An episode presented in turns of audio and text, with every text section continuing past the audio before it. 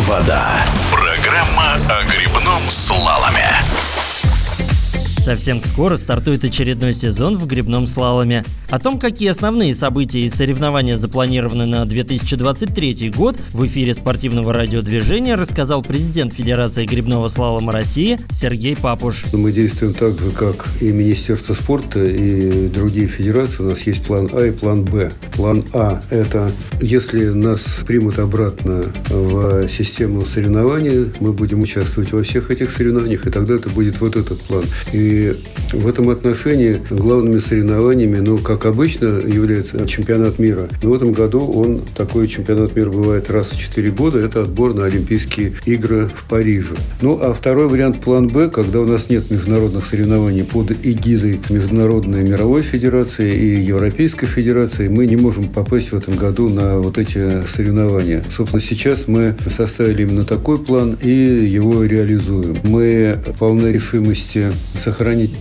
наработанное, что у нас сделано в плане высшего спортивного мастерства и сборной команды России и пытаться приумножить этот спортивный результат. Хотя, конечно, это задача очень сложная, поскольку раз мы лишены европейских славных каналов и соревнований с себе подобными, пока поддерживать этот уровень сложно. Но, тем не менее, у нас есть план, вот по этому плану Б, как сборная команда готовится к следующим соревнованиям. И здесь, как, собственно, и договорились и на уровне Министерства, Олимпийского комитета и, собственно, все федерации уже центр подготовки смещается с самых главных спортсменов в сторону резервного состава, поскольку если нас не пустят на Олимпийские игры в Париже в 2024 году и на чемпионат мира 2023 года, тогда речь идет больше о резервном составе и подготовке уже к Олимпийским играм в Лос-Анджелесе и следующему Олимпийскому циклу. Поэтому здесь сборная команда в большей степени, чем в прошлом, нацеливается на более молодых спортсменов. Важно Следующая часть э, нашей работы, конечно, все это очень взаимосвязано,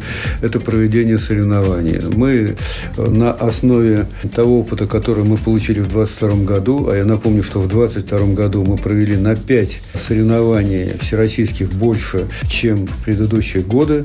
Это были молодежные соревнования в Акуловке в мае месяце, это были соревнования, посвященные Дню России 12 июня, это были соревнования Кубок сильнейших на Алтае.